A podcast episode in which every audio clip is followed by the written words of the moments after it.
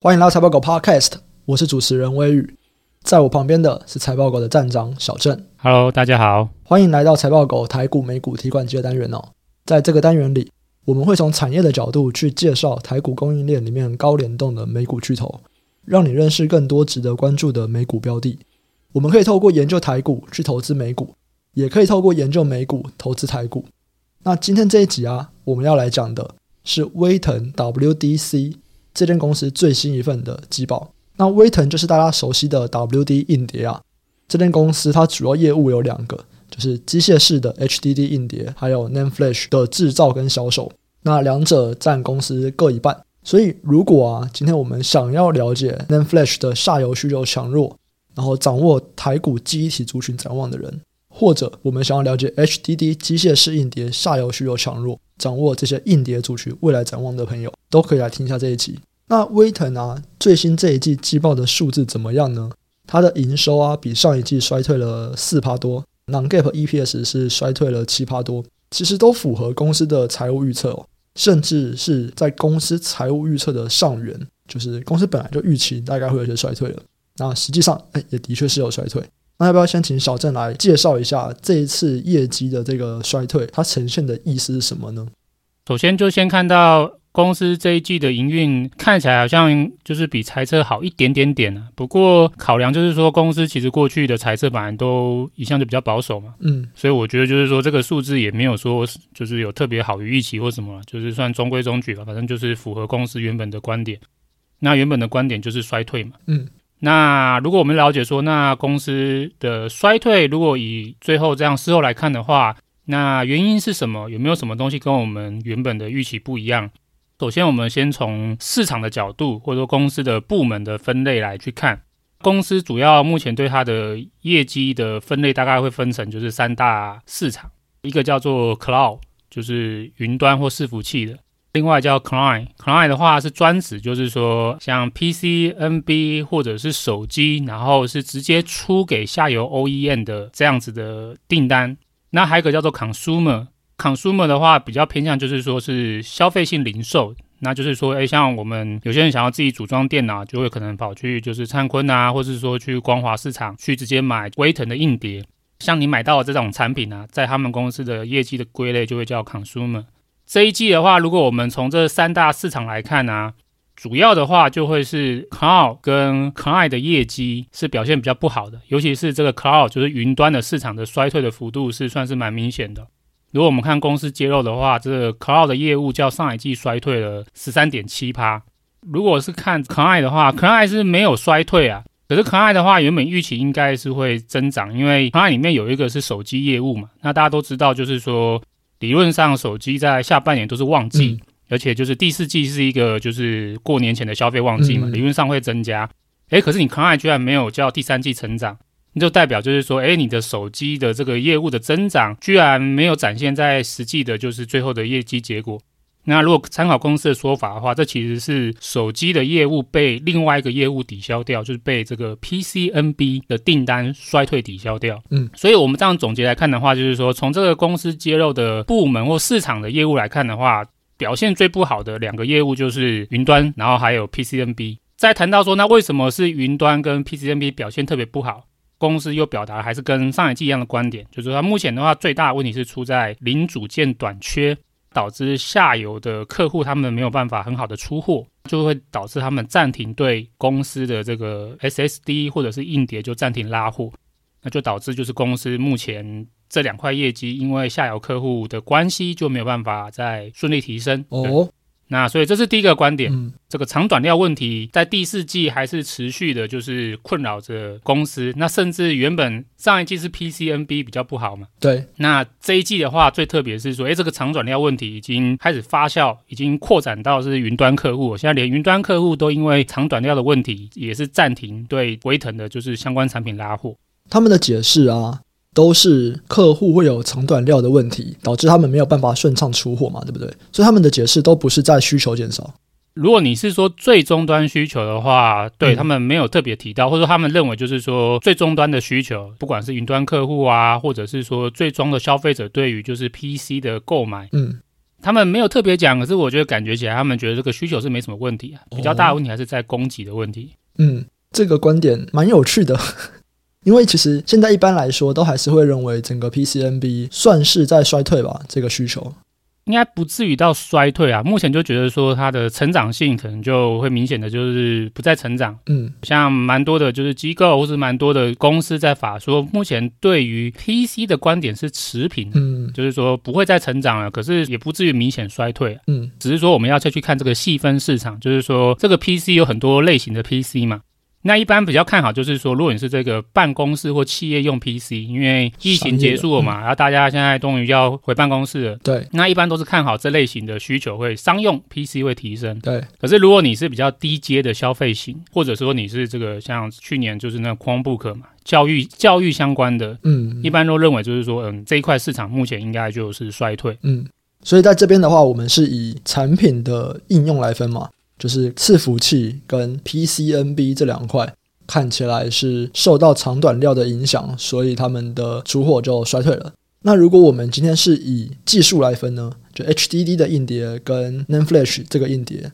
这样子来分，我们可以看到什么东西吗？因为 HDD 它主要的销售市场就是云端，嗯，那我们刚才有提到，就是说云端市场这一季就是出现了明显季衰退嘛，嗯，这样子来看 HDD，那自然就是对 HDD 这一季的业绩也是明显的衰退。只是说我们比较有趣的是说，来去跟它的同业 Seagate 希捷来做比较的话，诶，希捷的衰退幅度倒是没有像威腾这么大。对，那为什么两者会有这样的差？因为两者其实都是机械式硬碟的，就是前两大龙头嘛，嗯，就是大概两者应该占差不多七成的市占率以上吧。那两个龙头为什么其中一大龙头，哎，这个表现好像很惨？那另外一个表现看起来，哎，还不错啊，至少没衰退了。对，那到底两者差在哪？那我猜测是说，威腾的云端业务啊，如果跟希捷比较的话，还是比较低一点。云端硬碟一般的成长性还是好于像消费性的 PCNB 啊，威腾的这个云端业务比较少的话，那它自然它的成长性还是会比希捷低一点。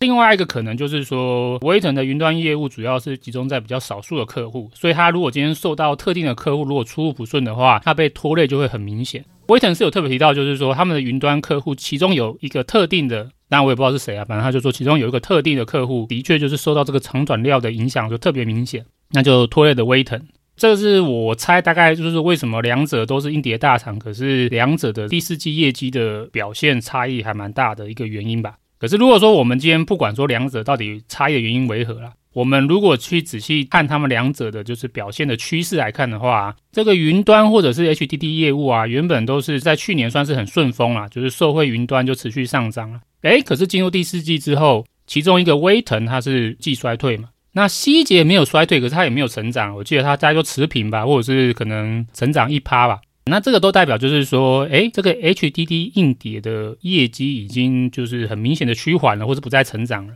那 HDD 业务趋缓后面代表是云端的需求，这样子也就是代表就是说，诶，这个云端的业务在经历过去年从上半年开始就是很高幅度的成长之后。进入到第四季，看起来对于零组件的拉动的需求开始已经减缓或是衰退了。那我们在之前其实有反复提到说，我们其实之前会认为在年底前云端市场的需求可能会有放缓的风险。所以如果我们参考威腾跟希捷的营运的话，这算是验证我们之前的担忧吧。好，所以这边讲的是在讲 HDD 硬碟的部分。那因为我们看威腾 HDD 硬碟就已经衰退了十三趴嘛。然后它的整间公司的营收衰退是负四趴，这样就表示说，所以它其实 NAND Flash 表现得还不错。对，没错。那它的另外一大业务 NAND Flash 的话，那就是较上一季季增长是五趴，那这算是合乎公司原本的预期。原因是因为就是说 NAND Flash 的市场跟 HDD 机械式硬碟的瞄准的市场不太一样，NAND Flash 的营收主要是来自于消费性的电子需求。那我们刚才也都提到嘛，就是说这个年底前是一般所谓的就是消费旺季嘛，嗯，理论上就是会有个明显的就是季成长。那所以营收较上季成长的话，这个算是是合乎预期啊，因为它也没有说成长超乎预期，它大概就是比上季成长五趴而已。而且如果我们再去看仔细哦，就是说那这个成长又是来自于哪里？这一季主要成长是在于这个位元出货量提升，反而是产品的平均单价啊，它是较上季下滑是七趴。对，那如果我们看到上一季的话，其实这个单价就已经下滑三趴了。那这一季下滑的幅度再扩大成七趴，这就代表就是说，哎呀，NAND Flash 的产品单价的叠价的幅度在扩大嘛，那叠价通常就代表就是供过于求，你才会叠价，对啊，所以这个跌幅扩大，我觉得就是代表就是已经就是供过于求的迹象越来越明显了。那如果我们比对，就是先前也公布季报的美光，它揭露的这个它的 NAND Flash 的出货平均单价的话，也是下滑五趴。那这样子综合起来，就是说这个已经不是单一公司自己的问题了，这个的确就是整个 NAND Flash 产业的一个共通的现象，就是供过于求导致单价开始出现一个比较明显的下跌幅度。这个也是符合我们原本预期啊，就是说，哎，对啊，NAND Flash 的确就是在年底前或第四季，它就转为供过于求了。嗯。那这边呢，我们看到的是 NAND Flash 因为供过于求的原因，导致它单价已经开始下滑了嘛，只是因为它出货量比较多，所以它整体来说还是成长的。可是如果随着单价下滑的幅度越来越大，像说供过于求越来越严重这样子的状况的话，其实有可能你价格跌的这个幅度是供给出货量比不上的嘛，这个出货的位元出货量是比不上的。我们如果去看威腾预估下一季的这个财务预测。其实看起来，它很像也是预估更大幅度的衰退。它营收预估季衰退三到七趴，那 non-GAAP 的 EPS 预估负二十到三十四趴。哇，这个算是一个蛮大的跌幅了。这也是为什么他们预估一出来以后，威腾的股价就跌了七趴多。non-GAAP EPS 衰退二三十趴，这很大哎。对啊，这衰退幅度算是很大。而且这个衰退幅度比营收明显还要衰退更大嘛？对。那主要问题就是在就是公司这个毛利率的下滑的幅度，我觉得算是高于预期啊。嗯。当然，第一个我们先讲，就是说本来第一季理论上毛利率应该是会下滑，因为第一季就传统淡季嘛。嗯。像你刚刚提到，就是说，哎，NAND Flash 会不会最后销量也没办法成长，然后价格持续下跌？那的确就是如果进入淡季的话，那这个风险就很大。所以本来理论上在上半年的话，消费性电子的需求比较弱，自然它的营收或者是出货量，乃至于毛利率的水准可能就不会那么好。可是我认为，就是公司这一季预估的，就是较上一季毛利率下滑大概接近二点六个百分点，这个真的是一个非常大的下滑。我觉得这个应该也是出乎市场的预期啊。那在谈到说，哎，为什么就是公司会预估一个这么超乎市场预期的毛利率下滑？公司谈到就是说啊，他们认为就是这个零组件短缺的问题啊，再度加剧。就是前两季持续嘛，那这一季他们觉得又变更严重了。那这更严重啊，之前他比较像是说法是说，这个零组件短缺影响的是下游客户的需求嘛，就下游客户也因为组件缺乏没办法出货，所以对他们公司的产品的拉货也暂停了。那这一季看起来就是说，他把这个问题就是升级到就是说，他们现在连自己就算有订单。要出货可能也不能顺利出货了，因为这个零组件短缺问题真的非常的严重，就导致就是说他们必须要去加价加急取得想要零组件，也因为这样的话，就是说他不需要额外加价才能够就是去优先抢到它的零组件，那就导致它的毛利率或者说它的成本就明显上升了，毛利率的话就更加有负面的影响。那如果我们比对就是同业有没有这样的状况，我们就先看细节嘛。诶，比较有趣的是说，希捷它并没有提到这一点。希捷其实它的毛利率展望比威腾是好很多的哦。因为我们前两集也有就是分享艾斯摩尔跟科林研发嘛，嗯，那这两者其实也都有提到说，第一季的确很惨嘛，就是说这个第一季零组件短缺的确就是比他们想象还要严重。这样比对的话，我觉得目前我是认为威腾自己的说法算是有道理啊。那希捷为什么不认为组件会成本会成长？这我不知道。希捷这家公司可能也许他们在供应链管理真的是特别强吧。只是我们参考威腾、埃斯摩尔、科林研发这三家说法都一致。那我个人认为公司遭遇零组件成本上升的说法，应该是有一定的可信度。嗯，那我们在埃斯摩尔跟科林研发的季报解析的时候，也有提到嘛，就是说这两家公司其实对于这个零组件家具问题啊。看起来也都没有很担心嘛，因为他们都觉得就是说，哎，这个问题应该只是短期第一季的问题，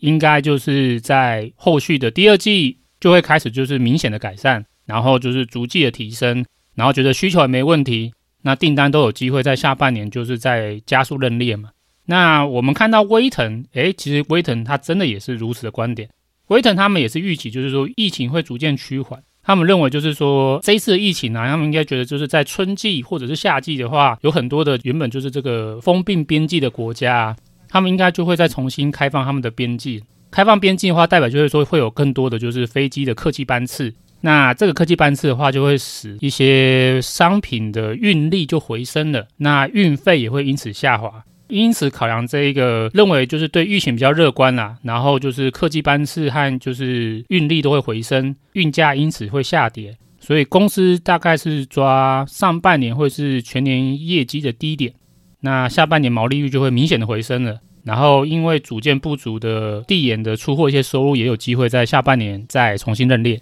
嗯。所以公司就是认为，目前呢、啊，因为下游长短料缺货，所以没有办法好好出货这件事情，大概下半年就会缓解了。对，而且不只是长短料啊，现在公司是说连自己的就是组件都有问题嘛。嗯、那他觉得这个问题也是短期，他觉得第一季应该就是最惨。所以他上下游都是嘛，就是除了他自己的成本、自己需要的料以外，他认为他下游的客户现在所欠缺的那些料，也都可以在第二季左右缓解吗？他有提到这个吗？他其实没有特别提到啊，那只是说我们交叉比对不同公司的说法。像我们如果看科林研发，科林研发强调是劳动力会回升嘛，因为科林研发看到是说劳动力因为疫情而减少。嗯，那如果我们看就是威腾的话，威腾的它的关注点是在物流嘛，嗯，它的就是产品比较是用就是空运，所以它关注的是物流。他认为就是说，疫情导致就是客机的班次减少，那运力就会减少。那如果说今天有办法就是重新开放，不再封城，边境的班机都在变多了，那这个运力回升，运费下滑，那它的物流成本就会下滑。所以如果我们统计来看说，这些公司其实重点都是在他们认为疫情的影响应该会很快的疏解，那会展现在很多面向，劳动力、物流各方面的都是会改善，那对整个供应链都会是好事。嗯，好，所以我们现在如果整理一下，我们会发现说，HDD 的业务衰退。主要是来自于这些物流或者是供应链的问题，那这些问题它会逐季改善嘛？大概到第二季就会落底了，这样子，第三季开始回升。那如果我们去看 n a n Flash 的话，它面临的问题就不是供应链的问题，比较是属于供过于求的问题，所以它一直在叠价。那如果我们放一整年来看，就是如果我们年底再回过头来看这两个业务，有没有哪一个的成长性可能会比较好啊？这样听起来的话，应该是物流的问题，因为它逐步缓解了嘛，所以它接下来应该就是成长了吗？我们其实，在上一季季报解析的时候，我们有做一个预估嘛，就是说，虽然在短期啊，就是说，不管是机械式硬碟或是 NAND Flash，短期的业务展望都没有那么好。可是，如果看到今年全年的业绩的话，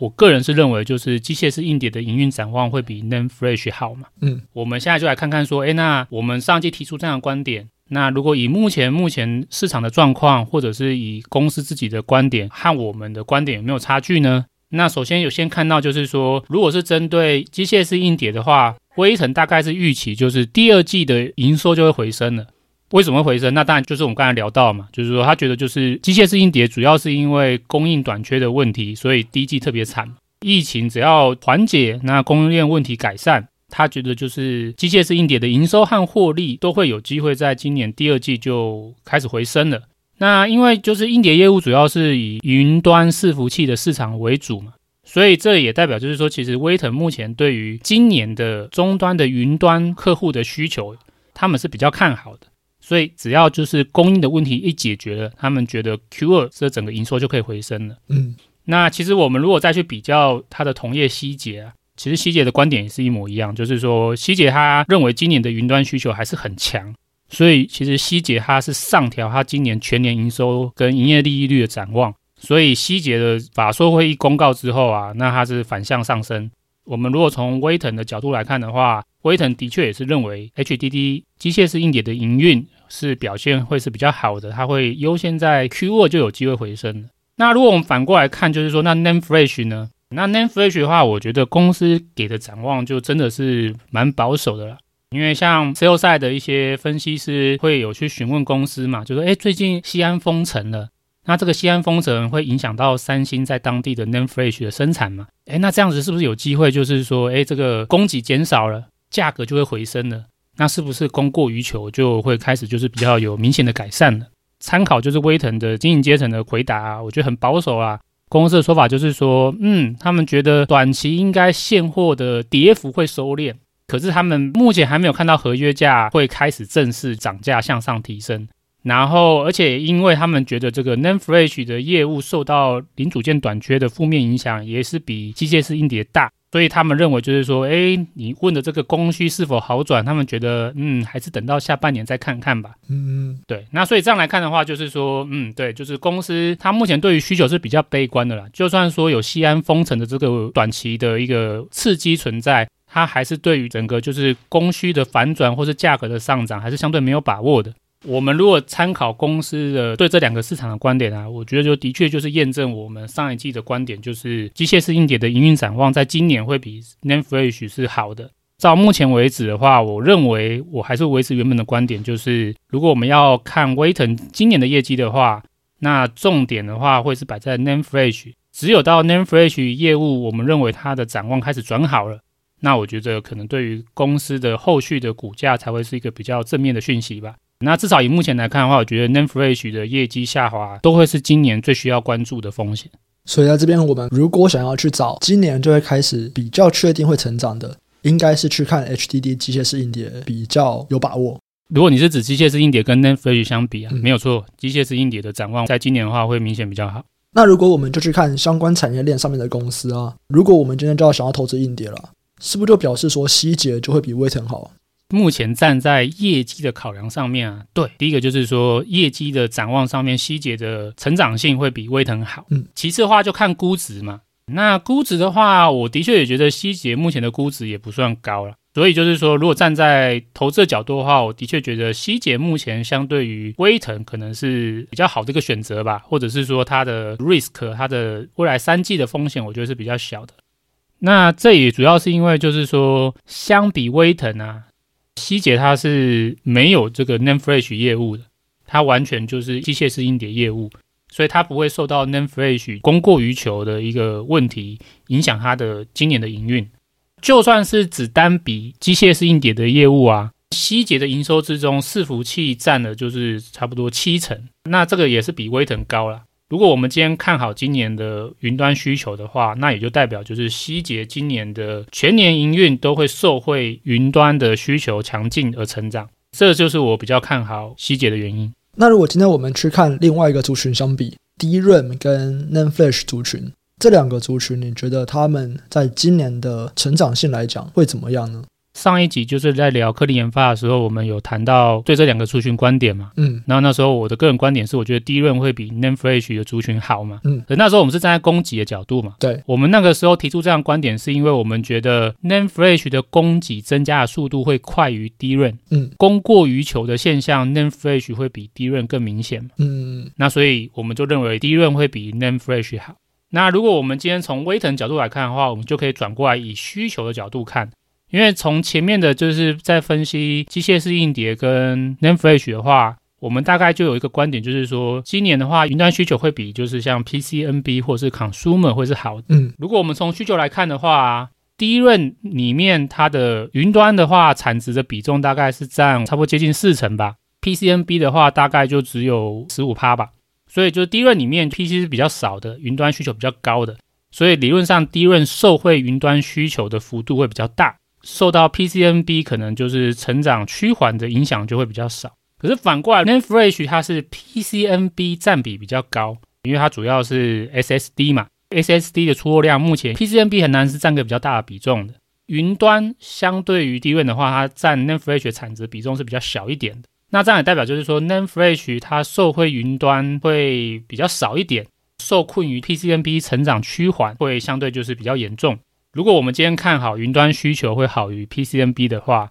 那理论上就是 DRAM 的需求展望会比 NAND Flash 好，供给面向 DRAM 比较好，需求面向还是 DRAM 比较好，那自然就是我还是认为就是今年来看的话，DRAM 族群的营运就是会好于 NAND Flash，所以我还是维持原来的观点，我觉得今年 DRAM 的相关业者美光啊或南亚科啊，如果跟威腾的 NAND Flash 业务比较的话，我觉得前者是会比较好的。好，所以透过威腾的这次的财报啊，我们大家可以知道三件事情。第一个就是今年的成长，云端会大于 PCNB 等这些消费性产品，然后 HDD 会大于 NAND Flash，DRAM 也会大于 NAND Flash。对，没错。所以如果我们想要去找一些今年营运可能会成长的公司，可能就可以从这几个关键字下手。那以上啊，大概就是这一季我们在解析威腾季报的内容。其实我们有讲到蛮多我们上一次的分析的观点啊。所以，如果想要去复习上一集的，我们也会把链接附在这一集的说明栏位，还有我们的网志当中。那喜欢的听众朋友啊，记得按下订阅，并且分享给你的亲朋好友。